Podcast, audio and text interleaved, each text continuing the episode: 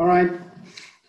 Welcome to this webinar organized by Ksapa Advise Invest Advocate. We're delighted to welcome um, an excellent um, set of, uh, of, panelists and contributors and continue to explore, as we've been doing across all of our webinars, the way uh, private sector companies, investors can accelerate their contribution to the global goals. Just starting with a few but very useful uh, practicalities, online meeting instructions. Um, of course, each of you is welcome to change name, but it's always better to know who you are, especially when you're using the chatting function because you're muted by default. Um, and so the best if you want to share um, questions and um, comments is through the chat function. You may raise your hand as well. We've turned off the camera of everyone. Um, that's a way to maximize the bandwidth and the quality of that discussion which is uh, minimize a little bit the collective carbon footprint of this event. Uh, you can feel free to invent, uh, invite uh, participants and colleagues, um, but those content will be uploaded as part of our .org and advocacy mission, because we're a mission-driven organization, on our website and our publication section. So you will be able to uh, share the content with um, uh, people if that's a way for them to improve on what they understand about the topic and how they can contribute more actively to the global goals. Uh, if you want to cover this event across uh, uh your preferred social media, you can use uh, and tag Ksapa.org as a way to uh, make sure that we can track those discussions. And the list of registered participants is, is available on LinkedIn, mostly, not fully, but part of it. Um, and that's uh, a good way for you to network with others and benefit from those uh, webinars um, and those digital discussions in this way. And a short poll is activated at the end. Just three questions, and thank you so much for uh, answering those three questions. It's a way for us to improve the impact, the quality of those events, and make sure that next time you keep having an excellent experience uh, engaging with us. Getting to the core of our discussion, walking the talk, empowering value chains to affect climate action. Just starting with uh, the very limited words uh, about uh, this conversation that is happening at a moment when we are close to a plus five years when the Paris Agreement was signed, um, and at uh, COVID-19 plus one. Um, if we look at when the COVID-19 crisis really started in China a year ago, and everything, a lot of things have changed or not changed enough. Uh, what has not changed enough is basically the, the way uh, we are on track to uh, meet with the Paris Agreement objective. It's not enough, much more, much more must happen. And what has completely changed is that through the, uh, the, the, the, sanitary crisis that has been out there, um, a couple of, um, of, uh, of um, investments and, and uh, the way liquidities have been flagged uh, as uh, increasingly considered climate uh, beyond uh, the Paris Agreement as part of the solution. And that's um, promising um, uh, to advance uh, climate action for companies and their supply chains. just the, the one who is speaking as, now is basically Farid Baddache. I'm working for Ksapa. I will introduce you to our organization very briefly. Um, my role here will be to moderate some of the conversations. And interestingly, I've been part of COP15 and I've been involved in COP21 and I've uh, been able to see really the, the progress about the past 10 years of uh, companies and investors uh, committing to uh, carbon. And I value uh, uh, how, much, how mature we are right now on those topics and why it's really an important moment in history, really a turning point where um, I'm really I've seen where, where we were COP, COP15, and I, and I really believe that um, a lot of maturity is there, a lot of tools are out there, and now a lot of action is happening as we speak, and we're pretty well positioned to see that, but much more must happen, and that's really why we want those uh, discussions to happen, to ensure that you are all inspired and activate, amplify the movement for climate action. Briefly about what we are, uh, Ksapa is organized as a daughter organization, as I said. Um, our uh, three pillars of activities on climate is really to lead some strategy work with Fortune uh, 500 companies and uh, with uh, large investors to design climate strategies for them, but also to connect the dots between climate action and just transition. We believe it's really important uh, because this is how we build acceptability of what companies and investors can do in the space. Um, we also support companies as part of work, uh, uh, uh, consulting work uh, to lead, for example, when we work with investors, uh, decision trees to make decisions that are increasingly uh, addressing the climate issues, but we're also able to embed those decision trees across system. And we have partners working with us, for example, playing with the data and activating the data for that to happen. But consulting is fine. It's good to give a, a, a, direction, but it's not enough. Climate action asks for much more than that. So we actually have a second pillar, the core of our activities, uh, that is called the We Invest pillar, when we work with investors and companies to design, structure, and implement investment programs that are, of course, economically friendly, but which enable uh, large companies to onboard uh, their supply chains and federate some investors to deploy um, programs which uh, scale up um, decarbonation and, and, and, and those, those, issues. We'll come back to that later. It's part of really the core of the discussion today.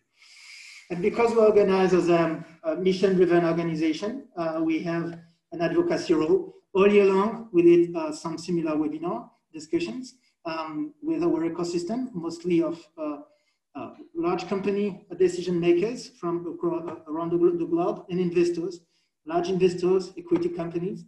Um, we issue regular report and briefing papers. Towards 2030, at the beginning of the year, has been really our roadmap um, that provides an overview of some of the, uh, the big picture of where uh, our ecosystem is, is moving forward.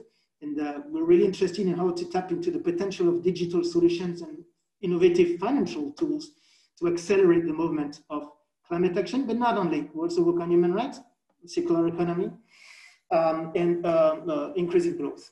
We just released a new report uh, sharing some thoughts about what climate stress test happening typically in France uh, can mean for investors and, and, where they invest. And we publish regular blogs exploring, among other things, for example, the, the role of board um, uh, of directors to accelerate uh, climate discussions.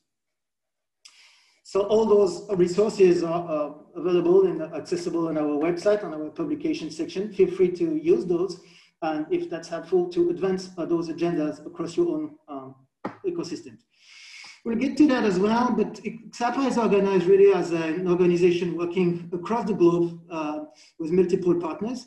And we do this because we believe that whatever we want to do implies to think uh, in a global manner, but also be locally relevant Typically, when uh, we're working on designing and structuring funds, uh, we have the capacity to support uh, understanding of local context from a legal perspective, account, accountancy perspective, and that's how we can advise, for example, on the design of green bonds and uh, or on the uh, putting in place some some funds that can apply across multiple geographies. And it's it's uh, it's pretty complex, and, and actually it's a challenge of today's time to advance and deploy at a large scale um, some, uh, some solutions for, for, for, for, carbon when some of our ecosystem basically have global operations. And that becomes even more, we are their business partners and supply chains. And um, we are, we're there really to, to work and crack really those, those challenges.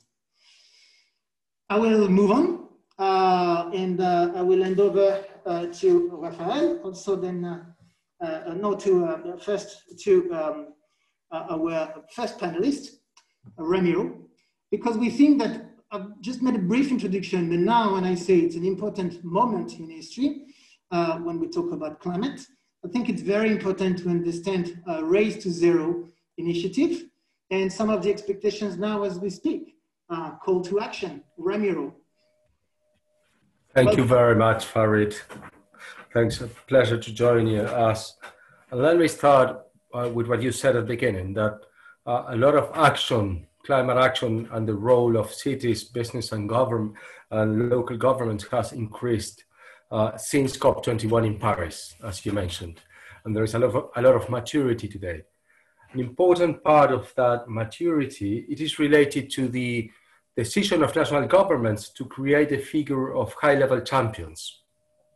Not too many people know about, about this figure, but their role, which is they're appointed by the COP presidencies, and their role is particularly to enhance ambition and accelerate action from non-state actors.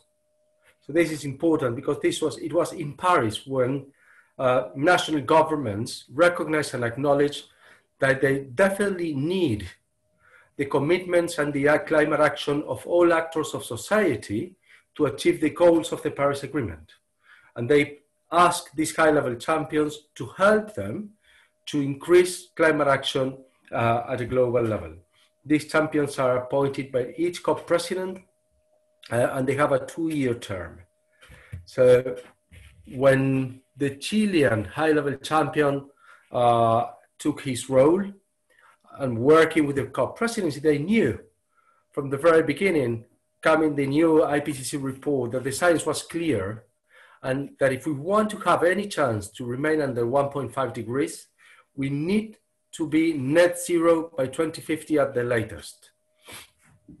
And that's why we decided to launch the Climate Ambition Alliance. And that moved to the Race to Zero campaign that you, we have today. So I'm going to ask if you can put the slides on screen to see if it helps to the people. Um, so briefly to explain to you, what is Race to Zero today? Race to Zero is this campaign, this umbrella campaign where all actors of society are committed to be net zero by 2050 at the latest. In the launch in the last year in the Climate Ambition Summit, you can see there we started with 66 countries, 10 regions, a little bit over 100 cities, and 93 business. All of them committed with our partners to be net zero by 2050. And a year after, in the New York Climate Week, a couple of months ago, the, the, the numbers that we can you can see there that we have, it is we doubled the number of countries that had an intention to be net zero, not all of them formalized in structures. We had now over 500 universities that they also committed to be net zero.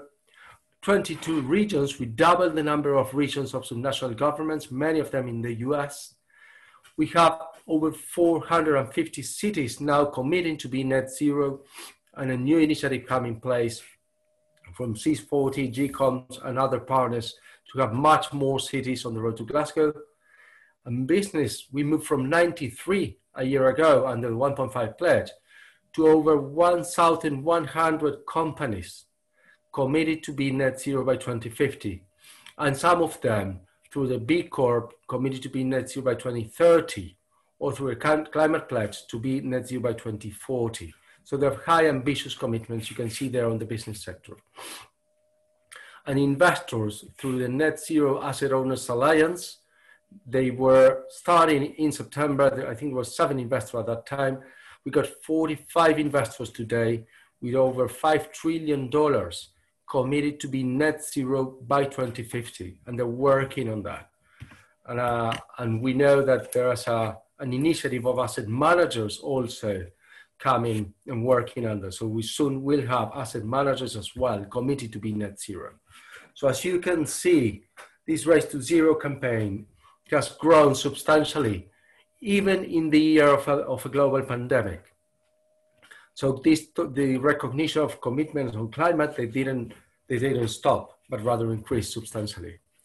Just one element for you to understand, what does it mean? What does it require for a company or an investor to be to be part of Race to Zero. And I will ask to go to the next slide, please. Uh, you have to commit to four component structure, what we call the four P's. You need to set up a pledge to to be to be net zero in 2050 as the latest, hopefully before. You need to set up a plan with an interim target uh, by 2030 as the latest, with a high level of ambition of that interim target by 2030, you need to take action to commit, to proceed and take action immediately. And finally, you need to, to commit to report, to make public the progress that you are making on climate action with an annual or a two-year uh, annual basis that can be reported. So this is the structure and this is how we're working with the initiatives that are part of Race to Zero campaign to get these net zero commitments and engage all actors of society under the race to zero. And finally, next slide for you to know to understand how this how this works. It is as as uh, Secretary General said recently, we need to engage all actors of society on this race, and we we are seeing there is a, a great gain in momentum, a lot of momentum going on on net zero, and it's becoming the new parameter and the new standard for actors of society joining on this. As, as you saw recently in the case of Japan or South Korea or now Colombia also committing to be net zero by 2050. So I think there is a tremendous opportunity and 2021 is going to be, um, we will see a rapid acceleration of climate action all the way through. And hopefully Glasgow will be a very successful COP as well as we had in Paris in COP21, as you said, Farid.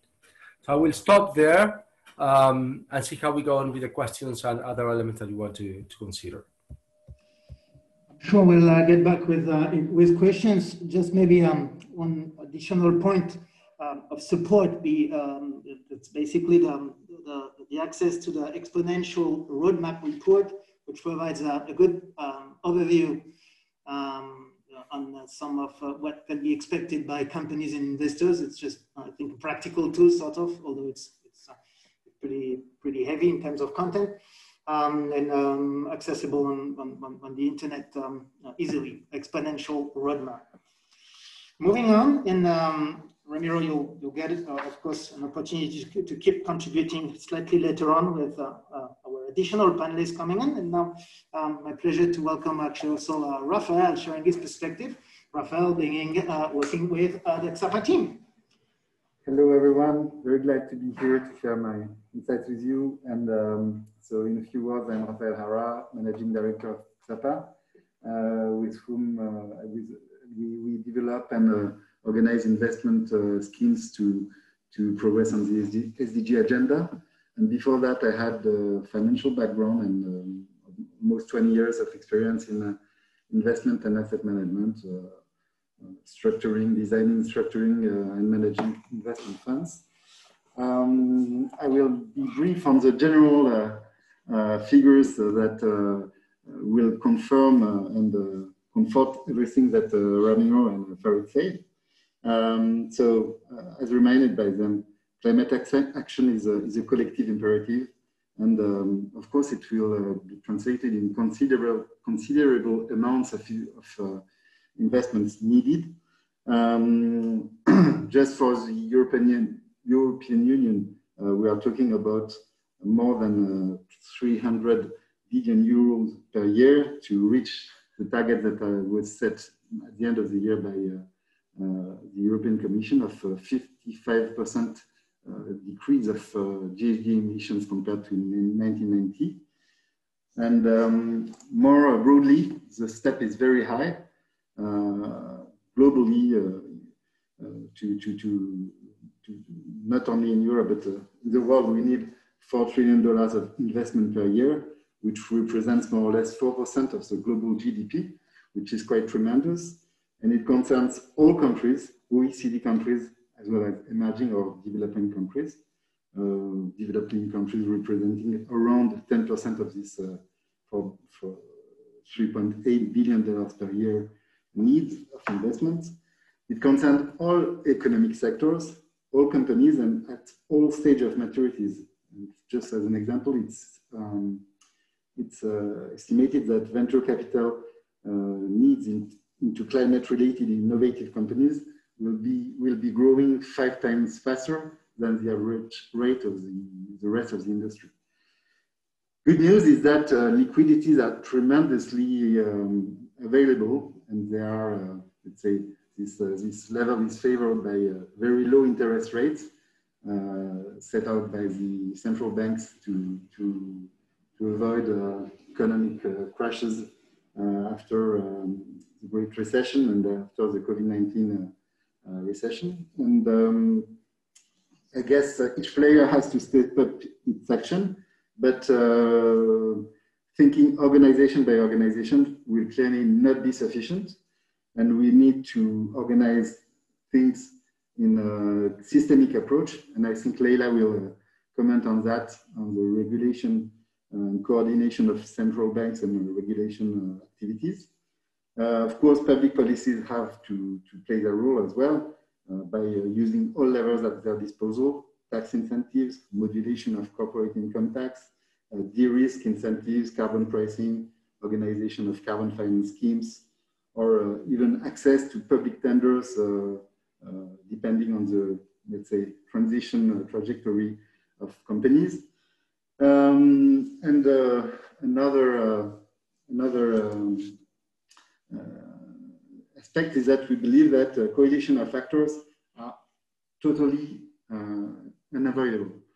And it means investors aligning to companies, which is a key to hedge against future disruptions and in terms of uh, investments value, but also uh, in uh, cross-sectorial approaches and in value chains. We will come back to that a few moments later.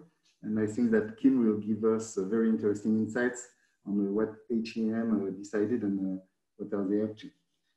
Uh, in terms of financing sources to, to meet these uh, global needs of uh, $4 trillion per year, of course, it's quite classic, but we have public policies and which need total reconfiguration, which has started, for example, in Europe, where recovery plan uh, included a, a, third financing green bonds, green bonds.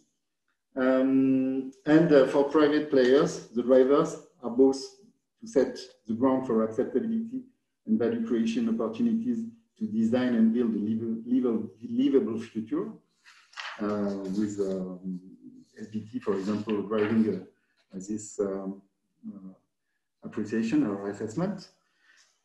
And uh, private players are also driven by risk assessment. And uh, it's a very good way to channel investments through transparency and credibility with the taxonomy, for example, European taxonomy that will be in place in a few months. Um, we can mention a few new instruments, uh, example of instruments that are have been recently developed or uh, that are to appear. Um, of course, uh, we have, uh, for example, uh, ESG performance linked bonds, which means uh, bonds or loans whose interests vary depending on energy transition trajectory. We can give the example of Enel bonds or Channel 2. Um, there are new ways to organize uh, investments, for example, lo local investments in renewable energy developments with developers, but also institutional investors and or uh, local investors gathering to, to produce local renewable energy. Um, we can think of uh, blended finance solutions and uh, especially new forms of uh, public and private partnerships uh, with uh, mechanisms such as hurdles, pay for success, co-financing, de-risk, or um, for example, climate impact bonds that have not been implemented for the moment, but that will be tremendous, uh, uh, really a great instrument to, to channel the private resources to the energy transition. And also on the public side, uh, maybe creation of new, new guarantees, new instruments of guarantees leaning on the green value of assets um, to, to be able to, to secure investments. Um, so just a few examples of uh, the, the, key levers that we can use for businesses to boost energy transitions. I will not comment them because they are quite classic, but what we can say is that in, uh, in these different levels, um, a few of them need investment and let's say significant investment amounts.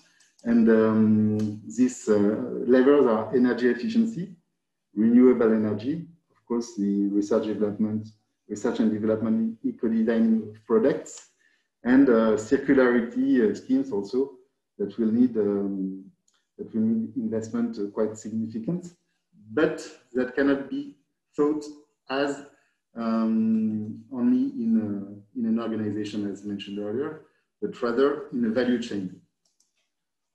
An example of uh, how we can imagine to mobilize uh, the value chain is that um, in this example, we will present what is the input we could imagine in a scheme that we have developed and uh, we, we promote at Ksapa, uh, is to embark uh, multinational companies on their 1.5 trajectories and um, to embark them not, not only these industrial companies, but also their ecosystem of suppliers, their joint ventures, and uh, to to organize, uh, let's say, um, a systemic approach for the whole value chain.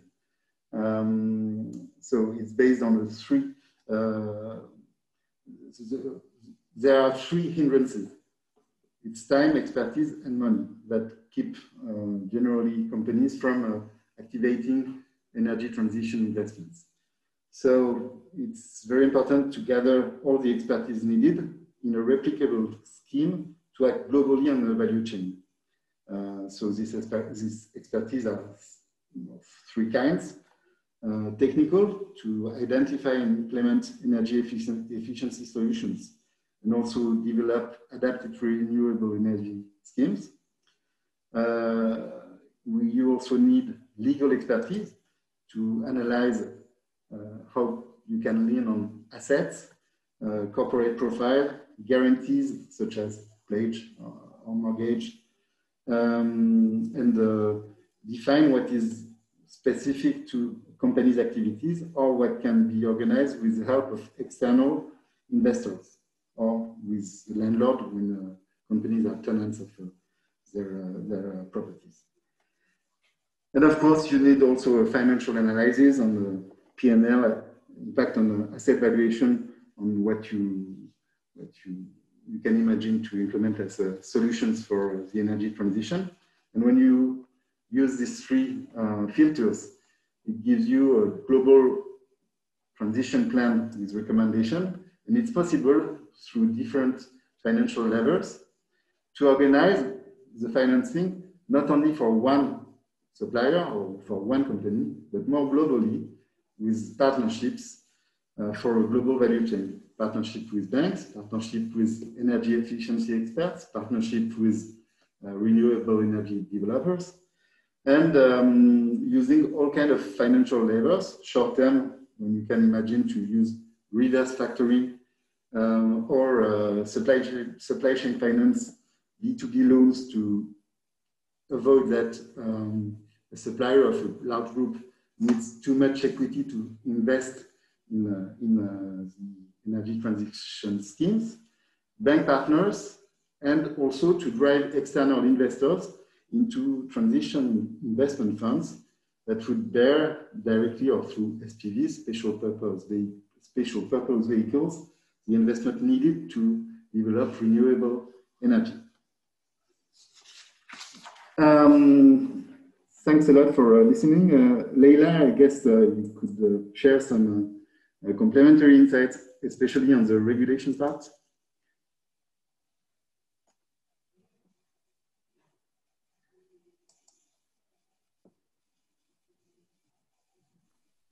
Right. Can you hear me all? Very well. Good. Good afternoon, everyone. Very, very pleased to um, to take part in the in this conversation today. Uh, so yes, my name is Leila Kamdem, and I am a partner at Mazars in our financial services uh, practice. And I'm based in our London office, and I, I lead our sustainable finance and climate change uh, practice here. So I think I mean, being uh, one, one important thing to say to, to start with is obviously the, the role of financial regulation is absolutely fundamental if the financial industry is to support the transition to net zero.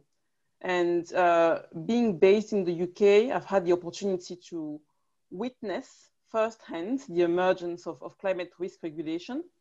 Uh, as you know, it all started with Mark Carney, then governor of the Bank of England, and his now famous speech on the tragedy of the horizon in 2015. And uh, so as we saw the, the momentum build on, on climate in the, in the UK, uh, at Mazars, we wanted to, to explore the topic a little bit further. And we work with the, with the central bank uh, think tank called uh. And we, we did a survey of central banks around the world. And if we move on to the next slide, the objective for the, for the survey was to understand the extent to which the momentum was also building globally on climate regulation and to identify any, any global trends. So we spoke to 33 central banks across six regions of the world. Uh, and some of our key findings are, are here on the slide. So first of all, uh, a majority of, of 70% of central banks uh, see climate change as a major threat financial stability. And the survey was done back in, in Q4 2019. I'm pretty sure that this figure would be even higher now with the experience of COVID, uh, because unfortunately, I think what, what COVID has done is it has really brought home the, the realization that sustainability risks can, can develop very quickly and completely disrupt our economies. If you move on to the next slide, um, so despite the, the, fact that you know, most central banks see climate risk as a serious threat, 59% uh, of central banks do not currently supervise climate risk management. However, most central banks are working on future supervisory actions. And to take an example, in 2019, the, the Bank of England was the, the first financial regulator in the world to set out its expectations on climate and by 2021, all UK financial institutions will need to embed uh, climate into their governance, uh, their risk management arrangements. They will need to uh, quantify the level of climate risk exposures in, on their balance sheets, and they will need to disclose that information publicly. Moving on to the next slide on stress testing. Uh, so currently, only a minority of, uh, of central banks, 15%, uh, include climate in stress testing, but the direction of travel is very clear. A vast majority of 79% of central banks intend to run climate stress tests in the future. And here we can mention the Bank of England again, but not only, we also have the Banque de France and uh, the ECB who are uh, leading the game on this. And the fourth and last finding on the next slide is um, about, uh, about the role that financial regulators could play very directly in terms of incentivizing green finance. So this is about setting a green supporting factor or a brown penalizing factor, which basically means reducing capital requirements for green assets or increasing capital requirements for carbon intensive assets only 13% of central banks in the survey were in favor of each of the supporting and penalizing factors. Uh, so today, most central banks are reluctant uh, to these measures because basically it has not been, there, has, there, there hasn't, we don't have enough evidence currently to, to demonstrate the fact that simply because an asset is green, then it is also less risky from a financial point of view. I think in some instances we can actually say it's the, it's the contrary. But the EBA is, is working on this, and, and by 2025 we should have a, a European position on this question. So just to finish, and, and going back to the question we asked ourselves at Mazars when we launched the survey, the momentum is clearly building on climate regulation, not just in the UK, but around the world uh, climate stress testing and climate disclosures are rapidly becoming mainstream. And this is a very welcome development because ultimately it will allow capital, uh, capital to flow and to be redirected to sustainable activities. So thank you very much for listening and, and very happy to take questions later on. Thanks a lot, Leila. Um, so now I think we should uh, we should hear Kim maybe a few words uh, think that uh, considering the, the risk approach, um, what you mentioned about the, the, the fact that uh, financial risk must be clearly distinct, uh, it's also the position of uh, the uh, insurance reg regulation authorities in Europe. So it will be, we will set the ground for future debates that quite, will be quite fundamental, as you said, for climate transition. Kim, I think that you have a large ambitions and uh, and very uh, advanced plans on uh, the climate transition of your supply chains. And we would yeah. Yeah, th thank you for having me. I think it will be difficult to go through uh, the level of ambition in five minutes, but I'll, I'll try to give a, a quick overview at least. Uh, uh, will I click here or how will this work?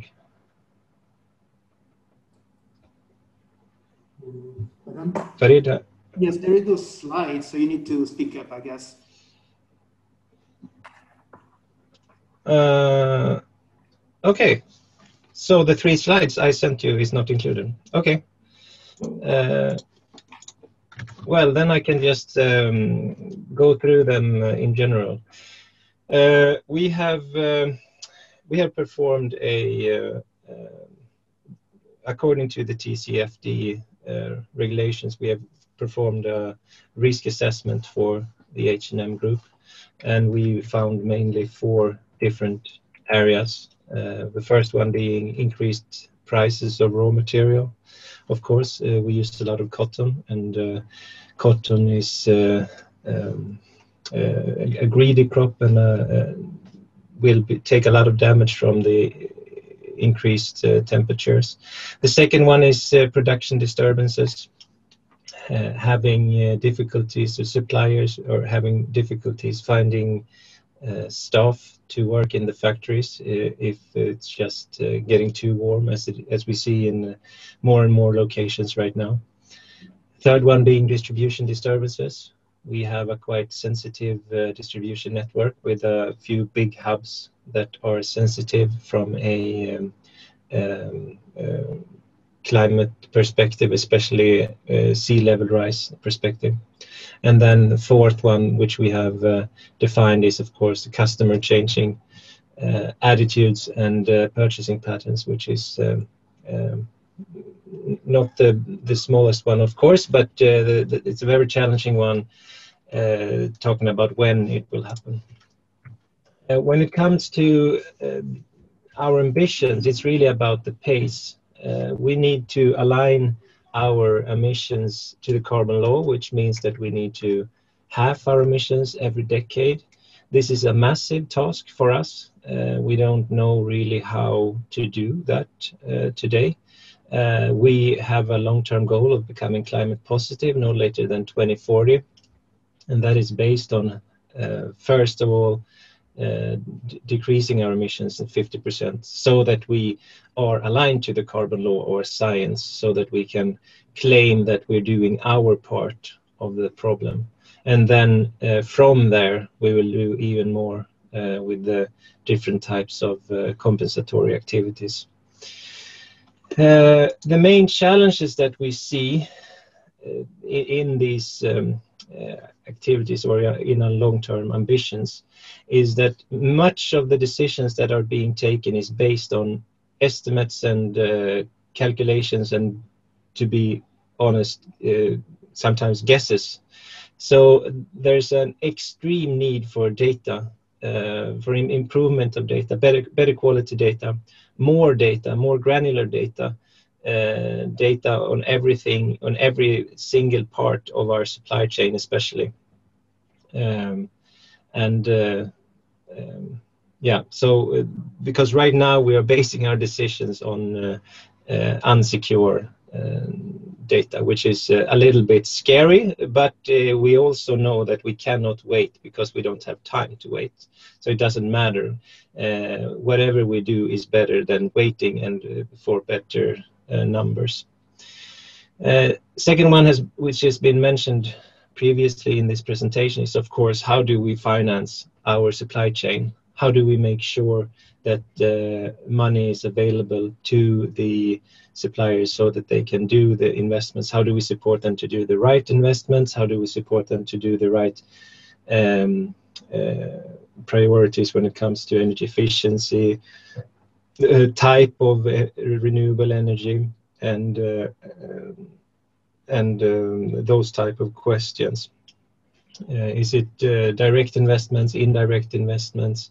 Is it uh, bank guarantees? Is it um, uh, incentives on bigger orders. I mean, it's probably a, a combination of, of them all. Uh, but um, yeah, so that's that's one big thing. And then uh, when we now start looking at business cases on actual projects to to to uh, get this really off the ground, uh, we have difficulties of prioritizing. It's difficult for us to know where do we start, with what do we start, what technology, what country do we prioritize, uh, and um, and so on. limitations also in, in government's policies is of course a, a, constant uh, overarching challenge uh, when you are sourcing from countries that uh, are going the wrong way, so to speak, from a policy perspective. So our focus areas going forward is really to uh, put a lot of effort and uh, uh, resources and money into improve our ability to uh, measure, improve our ability to measure. Uh, data management uh, in all types and different ways. And then, of course, create innovative financing models and methods uh, together with uh, regional banks, national banks, uh, uh and uh, central support from Stockholm, and just setting up a, a number of different ways of helping our suppliers with their financing. Uh, it's definitely not uh, any silver bullets that is handed out. It has, has to be very local uh, and almost down to facility level on, when it comes to the best uh, solution for them. And when it comes to this priorities challenge, we are building a, a classic uh, abatement curve, looking at uh, what type of investments are going to give us the best value for money, so to speak, where we can look at uh, cost per ton of CO2 reduction so that we don't start uh, off um, uh, in the wrong uh, wrong um, area of our journey, so to speak. We're also, of, of course, uh, uh, aware that we need to start basically everywhere at some point, but we need to prioritize correctly and then we also need to increase together with our competitors and, and together with other uh, companies in other industries that has the same ambition level as us we need to increase the policy affairs uh, locally in our sourcing countries and really support the local organizations uh, to be much more vocal. And we also need to be on an EU level and um, um support uh, the, the, the politicians to take uh, the uh, right decisions, uh, abolishing coal um, and other fossil fuel as, as soon as possible. Thank you. Thank you. Excellent. Um, uh, moving on then, and I will ask actually uh, Ramiro because it's been uh, speaking a long time ago in this webinar. Um, potentially share as we're moving on more in a conversation uh, together, more of a perspective on the maybe question number one, listening closely to the contributions of, uh, in order, Rafael, Leila, and then Kim, those questions of um, converging a regulatory environment which are conducive uh, to uh, drive uh, liquidities to ensure that actually through energy transition, we're talking about really accelerating um, decarbonation. At the end of the day, it's connected. Um, what's your perspective there, Ramiro, when you see, uh, uh well, COP26 on its way and um, the way um, we can expect um, convergence, ensuring that to address some of the challenges expressed by H&M and Kim, we can expect to have greater um, convergence across regulatory environment, incentives, and potentially even data.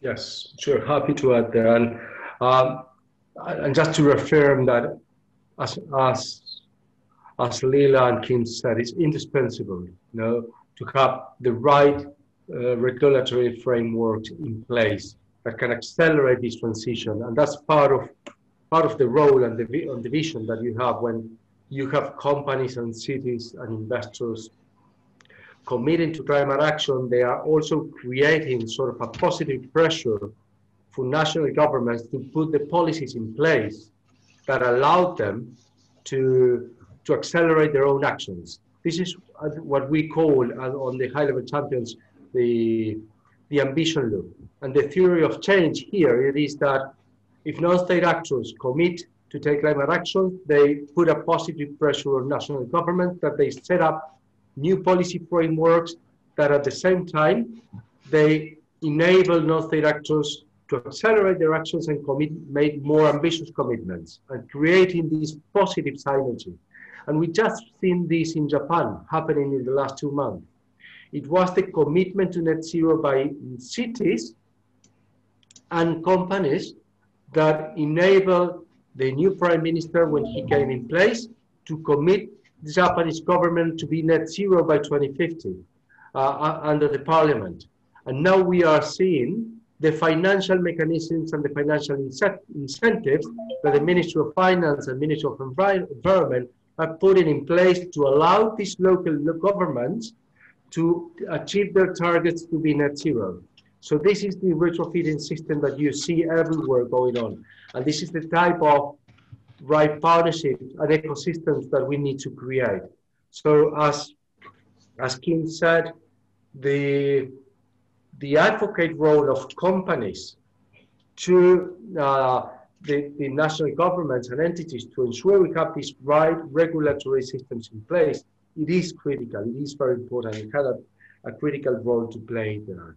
Uh, and just a final comment there, because Leila mentioned Mark Carney and the impact that it had, his role in the Central Bank of England. I'm sure you are aware today Mark Carney is being appointed as special envoy on climate finance by the UN Secretary General, and we're working very close with him and his team. So I'm quite sure you will see a set of different regulatory systems coming in place and financial incentives and mechanisms on the road to Glasgow for the next 12 months. And there's a lot of work underway going on for Glasgow, particularly on finance. Great, and um, it's clear that we've seen, I remember, as I mentioned with COP15, uh, too much of the business were not really ready, and uh, a big difference with COP21 was that moment was a growing number. We're asking for carbon and climate to become really a, a consistent rule that could apply across industries to be a, a level. Now, it's really the moment when uh, if cities, businesses, investors are all asking at the end of the day for similar convergence, uh, this is all actually, yes, some policymakers will make a change, understanding that it's part of the solution and not part of the problem. Uh, moving on, Leila, uh, to give you actually also a perspective, maybe and addressing and moving on for industry leaders to be incentivized to become what we call trailblazers. At the end of the day, to measure and take the right level of risk, um, to invest in what we believe to be part of their competitiveness. But the same time, part of what you say is that some of the regulations are still moving. So it's not easy to make decisions. You might believe that climate is really part of what you want to do, but it needs still to be secured in terms of the kind of risk that you're, you're taking. So any idea or recipe of uh, what might make industry leaders incentivized in that moving environment? Yeah, I think I, agree with you. I mean, there's there's a lot of moving parts when you look at climate regulation currently. Uh, the the the pace of change is really accelerating. Um, I think there's there's two there's two elements. The first one, I think maybe the most important one is you you shouldn't as a business leader you should really not let perfectionism get in the way of this we know we have to take action. There's no other option. Uh, the status quo is not, is not an option. So we need to start somewhere. And I think Kim said, mentioned that about the, the challenge around data. Even though we know that data isn't at the, at the right level in terms of quality, it's not true just for the for industries. It's, it's true, for, I mean, across all industries, including the financial industry. Uh, we still need to, to start. And we know that by starting, we are kicking off a virtuous circle of, of uh, continuous improvement. So I would definitely urge business leaders to start with what you have, uh, with the, the amount of data that you have, with the, the skills that you have available within your companies. And obviously it's going to improve over time. But if you don't start, it's not going, it, there's no chance you know, to improve if you don't start at, at, at some point. Um, so that's the, that's the first point I wanted, I wanted to make in terms of moving parts, I, I, think there's something very positive that is happening, and I'm going to to link to uh, the word you used before when you when you ask Ramiro the, the, the previous question. It's it's convergence. Um, if you look at 2015, when Mark Carney did that, that famous speech on the tragedy of the horizon, uh, and you know, fast forward to now, what has changed between then and now is we do have a movement in terms of convergence and harmonization at, at the international level. Uh, there's still a lot of work to do, but the, but the movement is there. We have the network for greening the financial system. That's a network of central banks and regulators across the world. And I think when it started, uh, maybe three years ago, it, there was like maybe, I don't know, eight central banks that are, that were members of the network. Currently, we're probably around 70, uh, I think, I mean, top of my head. Shouldn't be very far from that, which is huge. So we, you do have central bankers and, and financial regulators working together to, to move this agenda forward. And obviously, you know, with the, the US election results, now the, the Fed is, has applied to join the club. So it, it's all very positive. I think, I think it's going in the right direction. It is challenging, but you just need to start somewhere with what, what you have, you know. That's the, that's the short answer to your question. Yeah, thanks a lot, Leila. Um, maybe a, a, third question. Uh, um, it's the question of how to to organize ecosystems and uh, coalitions so that uh, risk exposure is, um, let's say, uh, risk exposure and also possible benefits of uh, investments in energy transition are well uh, balanced among these ecosystems. Um, we give the example, for example, we give the example for of, um, of a supplier in a large value chain investing in, in its energy transition. Of course, what uh, the energy efficiency devices that are very specific to its activities will be something that it will have to deal with between its bank and its uh, uh, clients, for example. But uh, investment in renewable energy would uh, be uh, very much more attractive for external investors because it's investments that have a value of their own and that can be liquid. So it's very, um, it's, it's much easier to, to drive the interest of institutional investors in that kind of, that kind of uh, investments, for example. Um, and Kim, uh, we wanted to ask you this question because also I think that um, you mentioned earlier in our preliminary discussion that uh, the way um, uh, energy transition investments are accounted and um, acknowledged for by SBT, for example, is a major um, uh, hindrance of uh, uh, how to, to make the funds that are allocated to uh, supply chain energy, energy transition really long lasting. How do you feel about that and about this self question? Sorry, I didn't get the, the, the question. If it's long lasting from which perspective? Yeah, I think when we discussed earlier, you, you mentioned that uh, uh, in uh, as an example of uh, the difficulty to, to share risk uh, in the ecosystem, uh, the fact that um, investing in, in, in energy transition investments for your suppliers where you represent, for example, 10% of their turnover. Ah, yeah, yeah, okay. So will only induce that you get 10% of the uh, right of this investment. No, yeah, yeah, exactly. I think it's uh, it's not a unique problem for us uh, or company, but I think it's like uh, a little bit catch 22 now when everybody is waiting for other to take the first step, kind of. And I think the the um, ability we have of accounting for our investments are quite limited. Um, I, I know that there are updates uh, uh, being done, but uh, in general, it's more like um, uh, if we if we if, if we decide to focus on one single factory, which might have the the biggest impact short term, or, or uh, the, the, biggest impact from a CO2 perspective. Uh, but let's say that we maybe only purchase one percent from that factory's total uh, total production.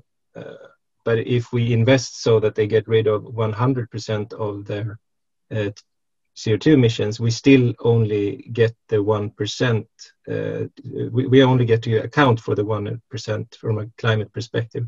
And I think that really slows down the investment because then everybody's, you know, looking for a fair deal kind of instead of just starting to pour the money in. Everybody wants to have like uh, super clear shares everywhere and tries to um, from different um, in different ways make sure that uh, uh, you get your cut kind of. So i think it's a it's a negative uh, uh, it's a, a, big blocker and it's uh, also gives a negative mindset in in a time where we need to collaborate we need to not uh, compete within this area.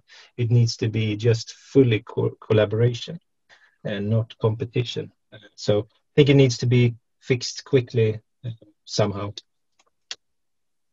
Yes, exactly. The rules need to be re redesigned and uh, reconfigured so that uh, this uh, shared. yeah, maybe a balance system or something like that, so that you can. It doesn't really matter where you uh, get rid of emissions as long as you get rid of them. I mean, the planet doesn't care if emissions disappear in one area or another. But uh, I, I'm not sitting with answers here. This is a very complex question. I'm just saying that it's a definitely a blocker right now for for finding uh, um, uh, good investments from a from a reduction perspective. I mean, do we go with the the factory that has the dirtiest production and make the biggest uh, cut for the planet, or do we do, or do we go with a, uh, a much cleaner factory that may, maybe we have 100% purchases from, so that we can account everything? Um, that um, that was an example to to clarify. Yeah, it's a very good example of uh, how the rules need to be to be redefined to to drive this this uh, this uh, interest. Uh, and uh, even when you have secured the funds, uh, you need to to um, to be able to share in a balanced way the benefits of, of, the investments, not only the risks. Yeah, and I think it's quite generic in our industry that brands do not purchase 100% from factories. We we have some factories where we do that, but uh, in in normal we have very small percentages. That's the the um, for for safety reasons, both for us and the factory. We don't want to be too big in a specific supplier. Excellent. Maybe that's different in other industries. Yes, thank you. Yes, I need to move on uh, to make sure that we stick on time to some closing remarks. And there's been uh, so much about convergence, and I'm just curious uh, to walk through each of you as a contributor for a very just a brief uh, closing remark. And um, we'll start with, with Ramiro uh, with one very simple question and others can get ready for that quick closing question. Something that you've heard uh, from others today um, that is kind of uh, feeding your own agenda and uh, where you want to, to move forward your activities on this um, race to zero. absolutely. I will reinforce Leila's message that uh, even if we don't have all the data in place and all the mechanism and, and systems to report, monitor, and address uh, emissions and the climate threats uh, as we have, we must take action as soon as possible. We need to acknowledge the level of urgency that we have. Uh, and that's why we set up this uh, campaign as a race, as a race to zero.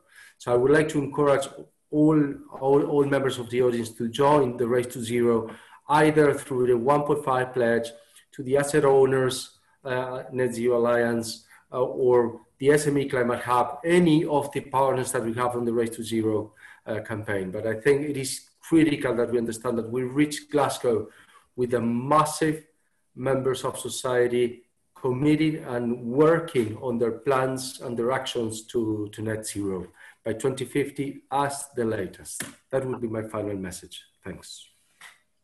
Excellent and exciting. Um, moving to Leila. One yes. remark. Yeah, no, thank you. I've really enjoyed the conversation, and I think I'm I'm going to take away what uh, what Kim said. The, the planet doesn't care, you know, who is making the positive impact and and who is going to benefit from it. As long as we are we are doing something positive, And I think particularly for the financial industry, because of the the complexity of the of the challenge and what it means in terms of you know modeling and and get, getting the data, there's a risk that you know financial institutions try to to keep uh, the innovation in that space for them and not share with the rest of the of the industry. But I think in the interest of the planet and and, and, and humanity as a whole, there is definitely um, a case there for for collaboration within the industry. You know, sharing the knowledge that they have gained uh, the innovative techniques that they have put in place to, to measure risks and identify opportunities as well. So yeah, that's my, my final word. Excellent.